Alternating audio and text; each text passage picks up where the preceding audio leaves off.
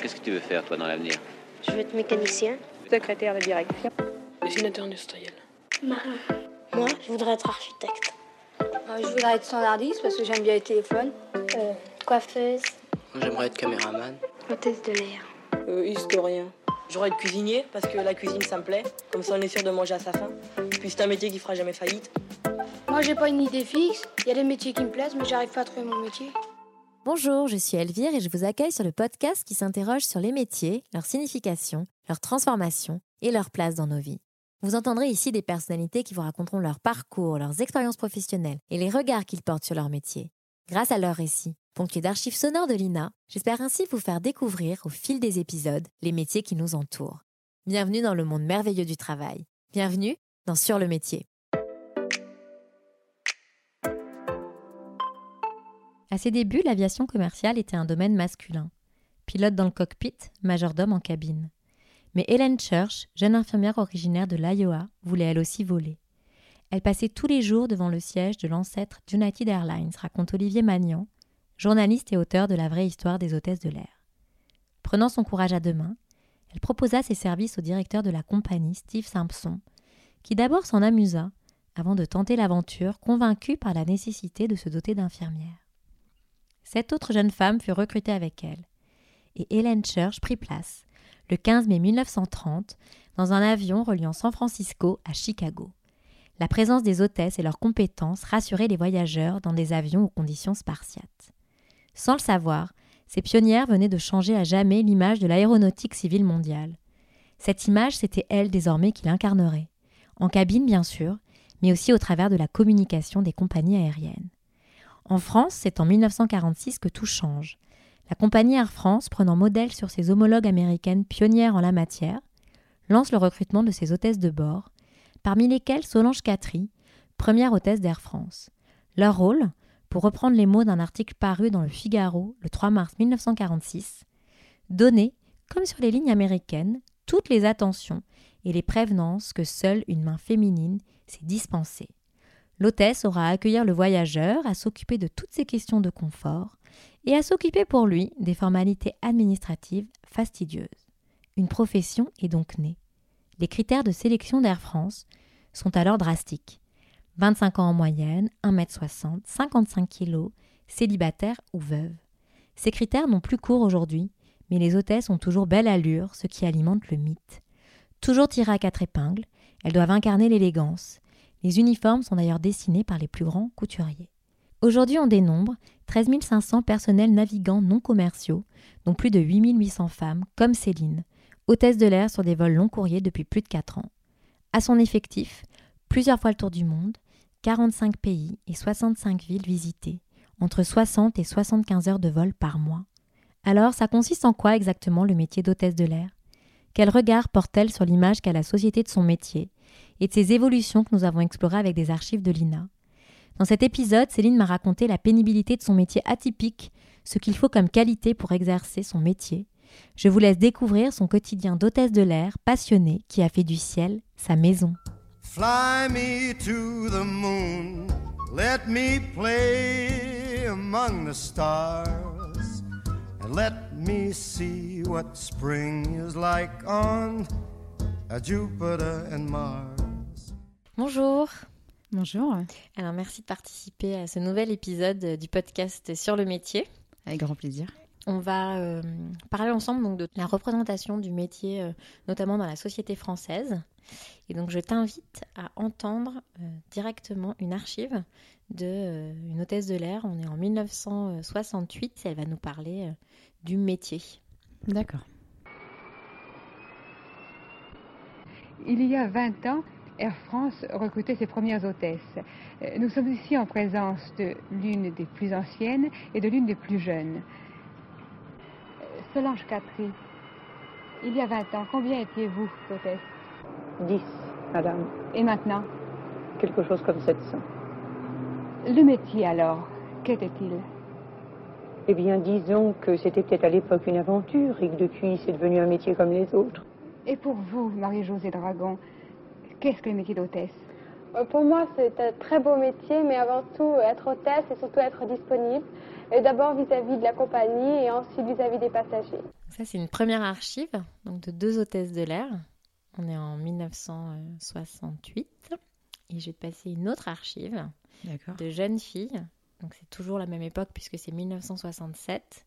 Mais elles ne sont pas hôtesses de l'air. Et elles vont expliquer ce qu'est le métier pour elles d'hôtesse de l'air. D'accord. Et on en parle après. Mademoiselle, savez-vous en quoi consiste le métier d'hôtesse de l'air? Principalement des voyages, l'attrait du voyage dans tous les pays du monde. On est dans un avion, on sert les gens.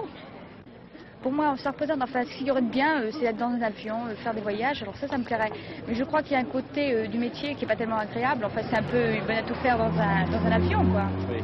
Aussi une certaine instabilité, le poids de- fait de ne pas rester euh, sans arrêt chez soi, son petit travail quotidien. euh. Est-ce que vous seriez tenté, vous, d'être hôtesse de l'air Euh, non, parce qu'il me serait difficile, voyez-vous, d'être toujours euh, aimable avec les gens. Enfin, je crois que... Enfin, il faut avoir un certain caractère pour aimer. Mais enfin, j'aimerais beaucoup le côté voyage. euh, ce côté-là, oui, j'aimerais beaucoup. Euh, dans un sens, bien sûr, les voyages, dans un autre, euh, on n'a pas de chez soi. Euh, quand on arrive quelques semaines, on est quand même très heureux de retrouver son, son chez soi et de pouvoir jouir d'un peu de confort personnel, son intérieur. L'aviation m'intéresse vraiment, mais ce serait plutôt pour être pilote. Pour être pilote, hein, c'est tout à fait différent. Et parmi vos camarades, les camarades de votre âge, est-ce qu'on est tenté par cette profession? Oui, je crois. Assez. Est-ce que c'est l'attrait des voyages ou est-ce que c'est le travail en lui-même qui paraît Je crois que c'est l'attrait des voyages et puis je pense pas que ça consiste qu'en ça, quoi. Pour moi, j'ai plutôt l'impression que c'est servir les gens dans l'avion, alors. Au début, moi, je me rappelle quand j'ai commencé, euh, j'étais en sixième, tout ça, oui, j'aurais beaucoup aimé. Maintenant, euh, moins. C'est un métier euh, qui ne demande pas tellement d'études, mais quand même euh, assez difficile. Il faut avoir un certain physique, euh, avoir euh, beaucoup d'aisance à parler, euh, être aimable, parce qu'enfin, l'hôtesse de l'air, c'est aussi... euh, Il y a les voyages, mais c'est aussi une, une personne aimable avec les voyageurs, avec tout le monde, qui doit toujours être souriante, au service, un peu genre infirmière ou Au service du public. hein. au service du public. Donc c'est deux archives hein, qui sont à peu près donc euh, de la même époque. Alors est-ce que toi tu peux nous dire pour toi qu'est-ce que c'est que le métier d'hôtesse de l'air? Alors, le métier d'hôtesse de l'air, euh, c'est pas du tout donner des plateaux. Ça, c'est vraiment euh, la partie, euh, la pointe des montes de l'iceberg. Réellement, ça va être de la sécurité, ça va être de la sûreté. C'est un métier qui demande beaucoup de compétences, notamment en termes de secourisme. On a des connaissances en matière de feu, parce que c'est le premier risque dans un avion. On a des, formations sur euh, tout ce qui va être euh, urgence, donc atterrissage d'urgence, amérissage d'urgence, de la survie dans différents milieux, désertiques, aquatiques. Donc, euh, c'est un métier qui est très riche en fait et on s'en rend pas compte. Pour nous, l'hôtesse de l'air, c'est celle qui va vous donner le plateau, mais réellement, on a un uniforme et qui nous permet justement de de nous exposer face aux gens avec toutes les compétences qu'on a acquises au sein de notre entreprise. Donc euh, est-ce que tu peux nous dire justement euh, les différents diplômes qui sont euh, nécessaires pour devenir hôtesse de l'air, notamment nous expliquer ce qu'est le CCA Alors déjà, pour être hôtesse de l'air en France et en Europe, il faut avoir 18 ans minimum. Dans certains pays, ça va être 21, comme par exemple les Émirats arabes. Il faut avoir un bac, déjà. Et il faut avoir le CCA. Donc le CCA, c'est Cabin Crew Attestation. Donc c'est un diplôme qui se passe en deux parties. La théorie, formation sur trois semaines. Après, donc tu passes un examen auprès de la DGAC, la Direction Générale d'Aviation Civile. Et après, tu as la deuxième partie, une fois que tu as validé la théorie, qui est la pratique. Donc là, tu as une semaine, dix jours à peu près de formation. Donc ça va être euh, tout ce qui va être sécurité, les éléments euh, qu'on a à bord, euh, du sauvetage notamment, le secourisme. Et donc une fois que tu as fait cette formation pratique, pareil, tu passes ton examen auprès de la DGAC avec des, des gens qui sont compétents en la matière. Une fois que tu as eu les deux modules, donc tu as ton CCA et donc tu peux exercer en France et en Europe. C'est la nouveauté du CCA en fait. D'accord. Mais après, pour être hôtesse de l'air, avant, il y a longtemps, il y avait des critères. Fallait faire, je crois, entre 1m55 1m70. Il fallait euh, ne pas peser plus de 55 kg. Il fallait voir, avoir une vue excellente. Je crois qu'on était recalé si on a porté des lunettes. il fallait avoir un tour de taille qui n'excédait pas 60 cm. Enfin, en tout cas, à l'époque de Solange Catry, quand elle a commencé en 1946, c'était ces critères-là. Il fallait être non marié, puisque le mariage, ce n'est que depuis 1963 que c'est autorisé pour les hôtesses de l'air. Et il me semblait qu'il y avait des critères physiques mais tu me disais que plus du tout maintenant, que c'était complètement discriminant et discriminatoire et que c'était plus le cas. Effectivement, avant, il y avait des critères physiques, euh, notamment de taille, de poids, il fallait être harmonieux. Maintenant, il n'y a plus ces critères-là. Euh, après, il y a quand même des choses qui vont être logiques. Hein. Si quelqu'un fait 1m40, il ne peut pas fermer les racks, il ne peut pas lever les bras tout en l'air de l'avion. Donc quand je dis euh, vraiment les racks, c'est là où on met les bagages. Donc là, pour des raisons de sécurité, ça ne sera, pas, ça sera pas possible. maintenant, on accepte des gens qui vont être plus ou moins minces, plus ou moins avec quelques kilos d'excès. En fait, ce qu'on cherche, ça va être de l'humain, ça va être de la compétence, ça va être du, CRM, donc c'est tout ce qui va être facteurs humains. Et donc, en fait, euh, c'est ces compétences-là qui sont vraiment cherchées au niveau des, entretiens d'embauche, en fait. Et pareil, euh, est-ce qu'il euh, faut parler une autre langue que le français? Est-ce qu'il faut être bilingue anglais? Tout à fait, l'anglais est requis. Alors, c'est pas forcément bilingue. on se base sur le TOEIC. pour ma compagnie de mémoire, je crois que c'est 750 points à 800 points pour être hôtesse de l'air. Il peut continuer à voler sur des vols long courriers ou moyen courrier. Il euh, n'y a pas de limite d'âge, non? Non, il n'y a pas de limite d'âge. La seule limite, en fait, ça va être notre licence médicale qui fera l'aptitude ou pas. Donc, euh, avoir une perte de licence entraînera l'arrêt complet de la carrière. On peut très bien l'avoir à 30, 40, 50, 60 ans. J'ai déjà rencontré des hôtesses qui avaient 62 ans. Elles étaient en forme, elles étaient compétentes, donc elles pouvaient continuer à exercer grâce à leur santé et leur licence médicale. Et justement, par rapport à la santé, donc euh, pour être euh, hôtesse de l'air, on a euh, ce diplôme, le CCA, le bac, on doit parler anglais. Et il y a des visites médicales non, qui sont passées, mais il n'y a pas d'autres examens? En fait, on a la visite médicale classique de l'entreprise. donc ça, c'est vraiment quelque chose de basique, commun à toutes les professions. Et on a aussi ce qu'on appelle notre, notre licence notre aptitude physique et mentale. Et donc là, c'est ce qu'on appelle la licence aéronautique, faite dans des dispensaires dédiés, avec des, accords DGAC. Donc c'est des, examens beaucoup plus poussés. Donc on va avoir des tests de drogue, des tests au niveau de notre cœur, des tests au niveau de nos oreilles, euh, de la vue. Voilà, c'est vraiment beaucoup plus poussé qu'une visite classique professionnelle en fait. Et qu'est-ce qui se passe euh, si euh, tu as des résultats au niveau de la santé qui sont pas bons? J'ai des collègues malheureusement qui ont dû euh, arrêter de voler euh, provisoirement ou définitivement selon leur état de santé.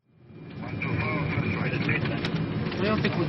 Alors, comment devant le contrôler Effectué. Effectué. Toi, tu es hôtesse sur des longs courriers? Tout à fait, c'est un courrier. Alors, ce serait comment euh, si je partais avec toi une journée Comment ça marche? Alors, moi, je suis engagée généralement sur trois jours minimum. Ça peut aller à 4, 5, ça dépend où je vais combien de temps je vais voler. Je m'explique. Je prends un exemple sur New York. Donc là, on est sur la côte Est. Là, il y a moins de, moins de 10 heures de vol. Donc dans ces cas-là, on partira sur le premier jour. On arrivera à New York l'après-midi. On passera 24 heures. Donc sur le deuxième jour, l'après-midi, on rentrera en France. Et là, on arrivera sur un vol de nuit et on arrivera le matin en France. Donc c'est ce qu'on appelle trois jours d'engagement. Donc là, on a traversé, euh, je crois, à peu près 8 heures de vol. On a fait euh, 6 euh, heures de décalage horaire. Par contre, si on va sur la côte ouest, là, je t'emmènerai 48 heures avec moi. Donc 4 jours d'engagement. Pourquoi? Parce que là, on est sur 12 heures de vol à peu près. On aura traversé 9 fuseaux horaires. Et par ce biais-là, il nous faut 48 heures physiologiquement pour pouvoir s'en remettre et être prêt pour le vol retour.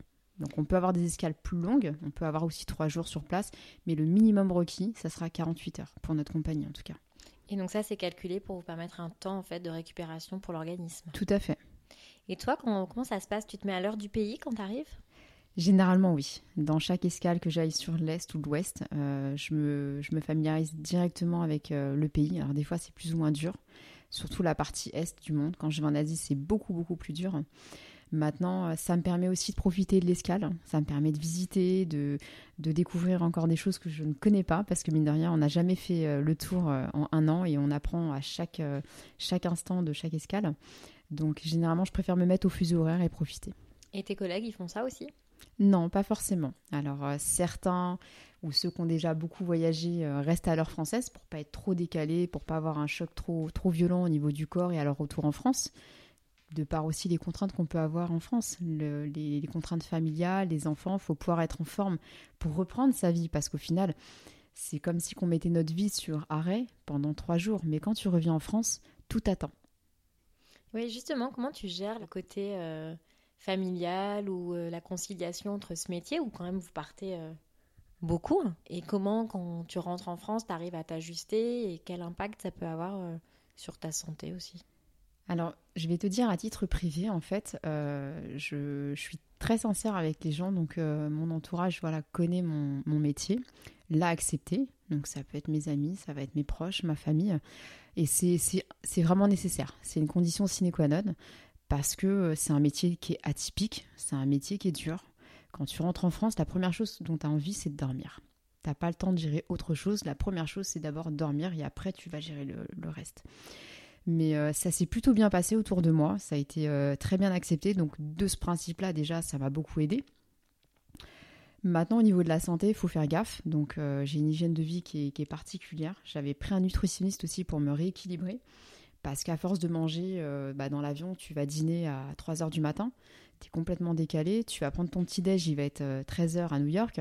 Donc, de ce fait-là, en fait, tu dois avoir une hygiène de vie carrée. Ça va passer par l'alimentation, par le sommeil, et ça va passer aussi par le sport. Et ça, c'est vraiment, euh, c'est vraiment important, c'est nécessaire. L'avantage que j'ai eu dans ma compagnie, c'est qu'on a eu ces éléments, en fait, euh, dès qu'on est rentré, nous disant, voilà, faites attention, parce que clairement, ce qu'on va euh, avoir comme souci, c'est la dette de sommeil. On est tout le temps en dette de sommeil, on nous manque terriblement de sommeil. Donc il faut quand même prendre le temps de se reposer, il faut savoir écouter son corps et, et composer avec, en fait. Par rapport aux archives qu'on a vues là, des jeunes filles de 1967, pour elles, c'est un métier euh, qui, les attire, où elles imaginent que c'est un métier qui suscite des vocations parce qu'il incite au voyage. Et euh, la pénibilité n'est pas du tout évoquée. Est-ce que toi, quand tu as démarré, tu avais cette conscience que ce serait un métier qui serait quand même dur et fatigant? Oui, pour plusieurs raisons, parce qu'en fait, euh, hôtesse de l'air, c'est ma, deuxième vie, en fait, c'est une reconversion professionnelle. Je m'étais beaucoup renseignée au préalable avant de me lancer dans la- l'aventure. Il faut savoir, en fait, qu'il y a des limites, en fait, qui vont être physiques, physiologiques. Euh, le fait de marcher énormément dans l'avion, voire piétiner. Euh, ça m'est déjà arrivé de faire quand même 10 km sur un vol. Donc euh, tout ça, voilà, faut pouvoir euh, l'endurer physiquement, faut pouvoir l'accepter. Il faut avoir, comme je le disais, une très bonne hygiène de vie. C'est très important. Maintenant, les gens, ça va être euh, des strass et des paillettes au niveau de l'hôtesse de l'air. Ça va être de voyager à l'autre bout du monde, de profiter en escale.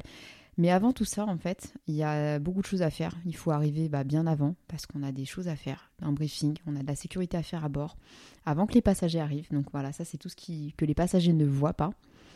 Et pour ça, en fait, euh, ça, ça va engendrer entre guillemets des contraintes temporelles aussi.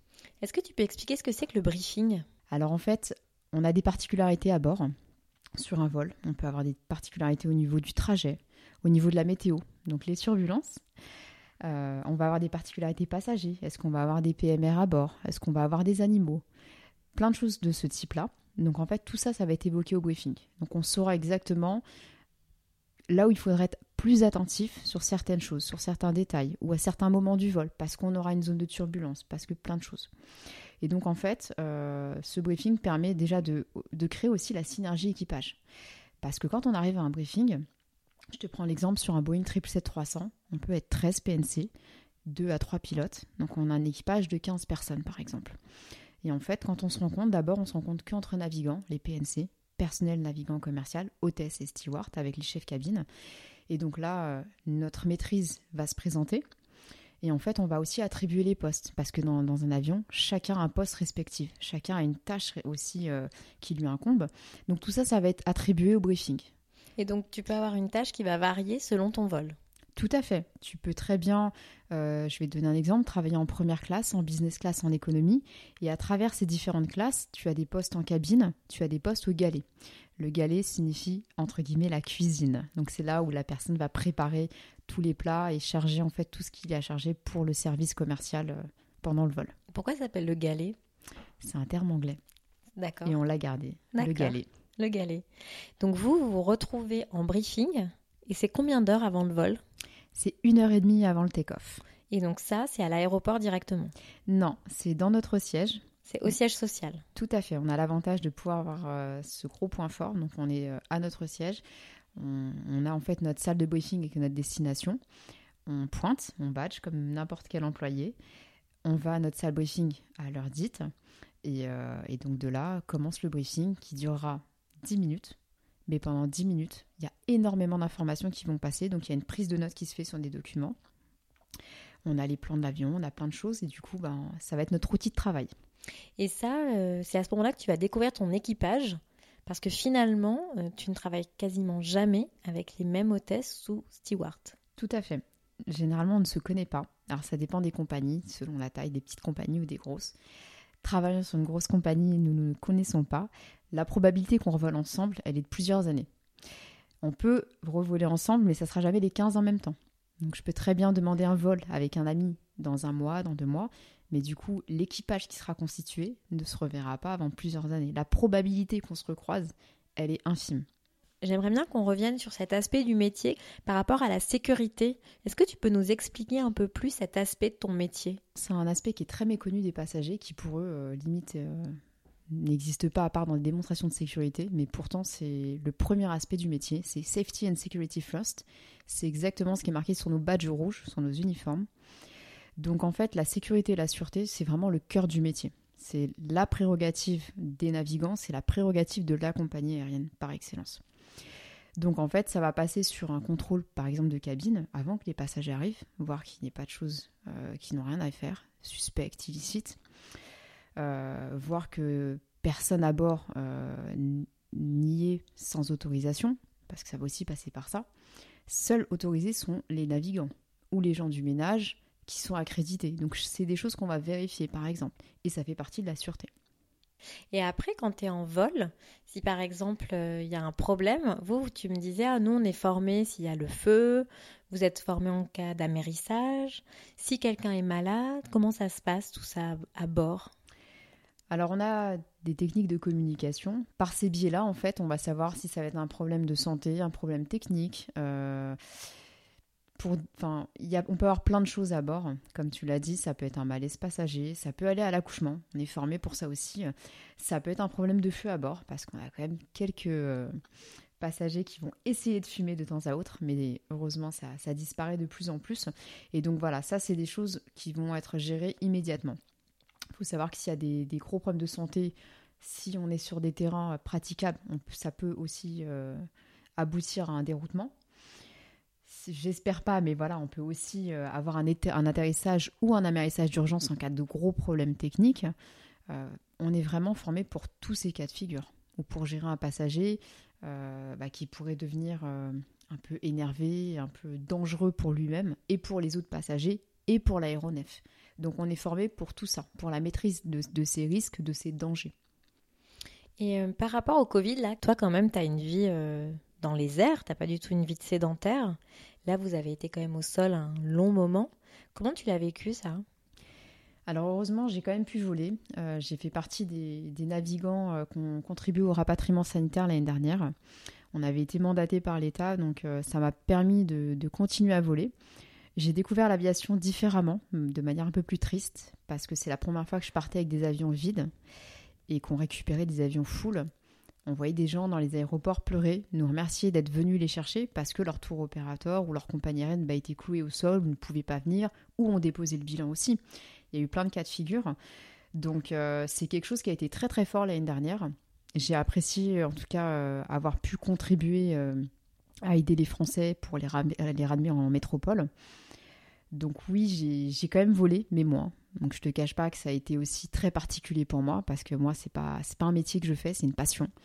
J'ai pas le sentiment d'aller travailler, mais quand je le dis voilà, je vais voler parce que pour moi voilà, c'est vraiment un aspect de ma vie qui est complètement différent maintenant.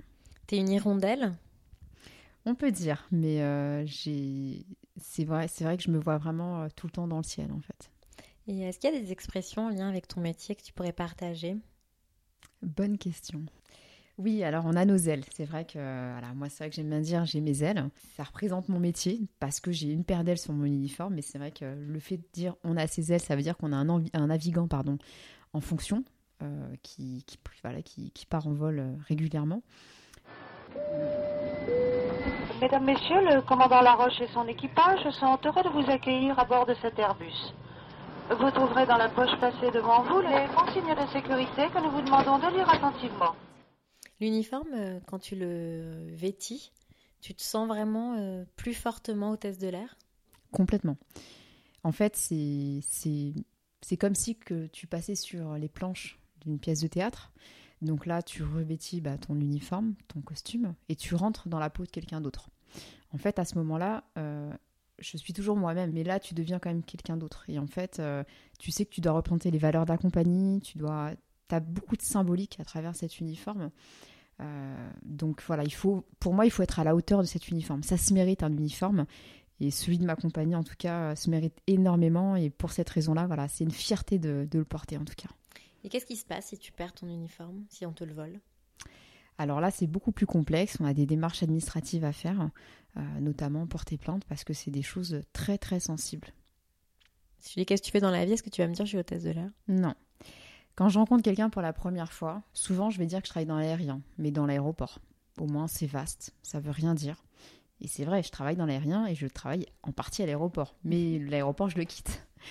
mais voilà, pour plusieurs raisons, parce que c'est un métier qui fait quand même énormément rêver, mais qui fait aussi fantasmer. Et donc pour toutes ces raisons, je préfère rester un peu vague. Euh, quand tu es en uniforme, même si tu enlèves tes ailes, hein, mais voilà, le, chignon se reconnaît facilement, le maquillage qui est très particulier aussi, on te regarde pas pareil.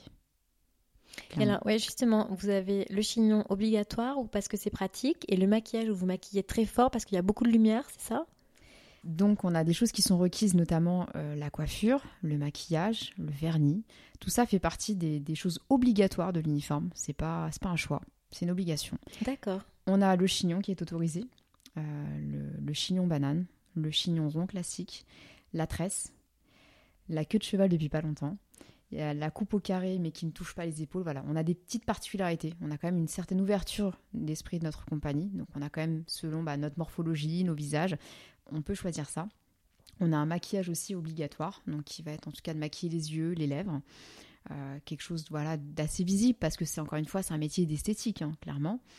Et on a aussi les ongles. Le vernis est obligatoire dans les tons respectant les codes couleurs de l'uniforme. Donc tu mettras jamais du vert menthol. Never ever. Pendant un vol en tout cas. Non, exactement. Et les cheveux au carré, est-ce que tu peux m'expliquer? En fait, tu as le droit d'avoir les cheveux lâchés, mais il faut pas qu'ils touchent tes épaules. Donc un petit carré est autorisé dans notre compagnie. D'accord, d'accord. Et dans le manuel de respect de l'uniforme, qu'en est-il des piercings et des tatouages? Alors les tatouages euh, visibles sont interdits. Et au niveau des piercings, euh, tu peux avoir un piercing aux oreilles, basique, mais pas plus. Pas de piercing à l'arcade, pas de piercing au visage, pas de piercing au nez. Encore une fois, ça serait pas cohérent par rapport à ce métier d'esthétique. par rapport à l'image. Tout à fait, la représentativité du métier. Euh, je vais te repasser, euh, enfin, j'ai passé une nouvelle archive. On va entendre la doyenne des hôtesses de l'air et elle va parler de son métier, donc en 1948, et de conseils à destination des futures euh, hôtesses de l'air.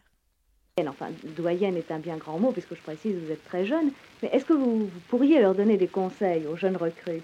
Eh bien, je peux leur dire qu'au début, évidemment, c'est très très dur, mais il faut beaucoup de constance. Et quand elles arriveront à faire des lignes plus intéressantes, puisqu'au début, elles commenceront par la petite Bourget, une européenne, et eh bien par la suite, elles feront des lignes très intéressantes et elles seront comme moi, elles, seront tout à fait passionnées par leur métier. Enfin, il ne faut pas non plus qu'elles s'imaginent que c'est un métier extrêmement rose comme on le dit souvent, parce qu'il y a toute la préparation du vol qui est assez compliquée, l'armement hôtelier de l'appareil.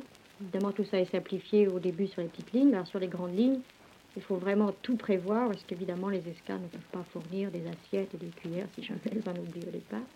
En somme, oui, tout le, confort du passager repose sur elle au départ.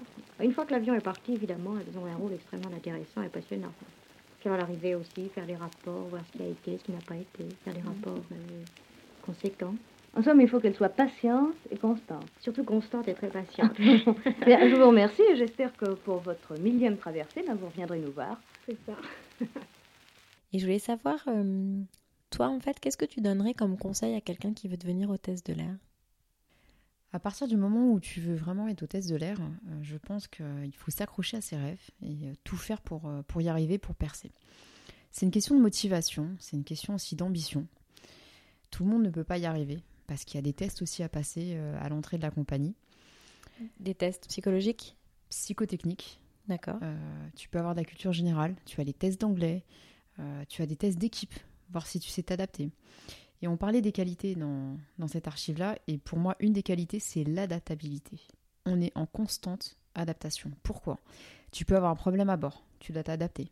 Il manque quelque chose, tu dois t'adapter. Il y a un souci avec un passager, tu t'adaptes. Donc en fait, euh, c'est constant. Et pour une autre raison, c'est qu'on a affaire à une clientèle qui est internationale. Donc pour toutes ces raisons, tu vas avoir des gens qui ont des, des cultures différentes, des habitudes différentes, des façons de faire ou de s'exprimer différentes. Et pour ça, en fait, il faut pas se braquer. Il faut pas te dire, euh, moi, en tant que Français, euh, ça se fait pas ou c'est pas correct. Il faut avoir cette ouverture d'esprit, cette ouverture du monde, et donc toujours cette adaptabilité aux personnes qui sont face à toi. Tu t'adaptes à toutes les bourses, tu t'adaptes à toute personne qui est face à toi. Et tu t'adaptes à une équipe aussi, qui Tout change en permanence. Complètement. Et puis à un pays, Exactement. du décalage horaire. Tu passes ta vie à t'adapter en fait. Tout à fait. Ouais, c'est vraiment pour moi la première des qualités qui doit être requise pour ce métier. Et tu dirais quoi d'autre comme qualité? Moi j'avais vu la ponctualité, que si tu euh, arrivais 30 secondes en retard, tu pouvais rater un vol. Complètement. Complètement. Tu dois être ponctuel. C'est pas. euh, Il faut essayer, c'est tu dois. Donc ça, c'est c'est aussi important. Après, je vais te dire aussi, tu as l'ouverture d'esprit.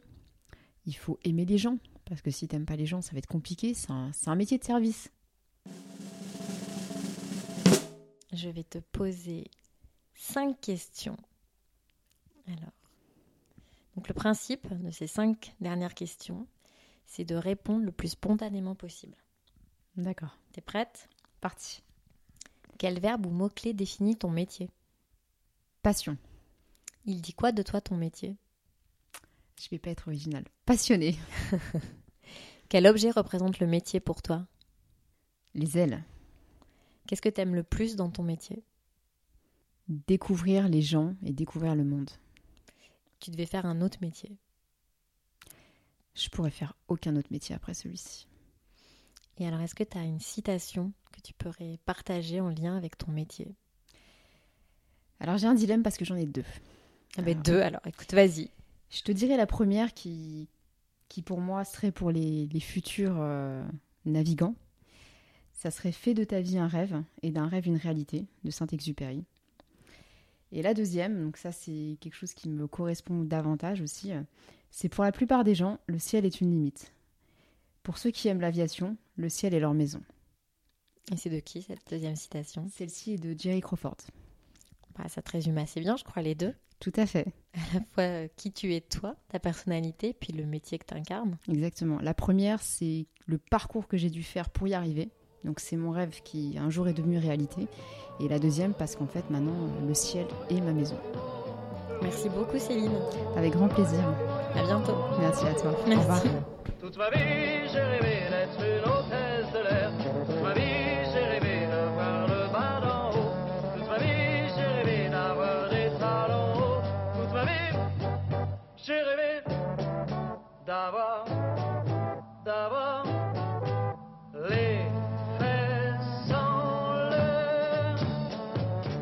cet épisode vous a plu, n'hésitez pas à le mentionner avec des pouces levés, des étoiles, des cœurs sur vos plateformes d'écoute préférées.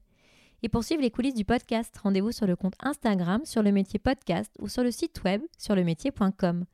La semaine prochaine, je reçois Christophe, vétérinaire, qui nous racontera sa vie entourée de chiens et de chats. Merci à Lina pour son aide précieuse et au monteur Léo Marchandon. À la semaine prochaine! Qu'est-ce que tu veux faire, toi, dans l'avenir? Je veux être mécanicien. Secrétaire de direction. Dessinateur industriel. Marin. Moi, je voudrais être architecte. Euh, je voudrais être standardiste parce que j'aime bien les téléphones. Euh, coiffeuse. J'aimerais être caméraman. Hôtesse de l'air. Euh, historien. J'aurais être cuisinier parce que la cuisine ça me plaît. Comme ça on est sûr de manger à sa faim. Puis c'est un métier qui fera jamais faillite. Moi, j'ai pas une idée fixe. Il y a des métiers qui me plaisent, mais j'arrive pas à trouver mon métier.